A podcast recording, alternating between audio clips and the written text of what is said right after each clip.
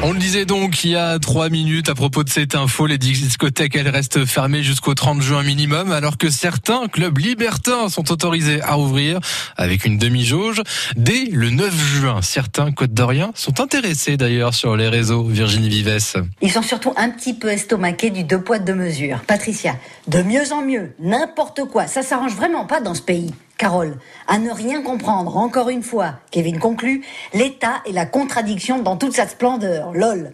Certains voient les choses du bon côté. François, le Covid a du bon finalement. Et d'autres jouent sur les mots. Une demi-jauge? Sûr que ça permette de rentrer, écrit Fred. Demi-jauge ou demi-molle demande Jérôme. Céline se pose une question. Les gestes barrières dans un club libertin, ça se passe comment? Non, parce que là, je vois pas comment en fait. Philippe la rassure, ça risque rien. Dans les clubs échangistes, on met un masque en haut et un en bas.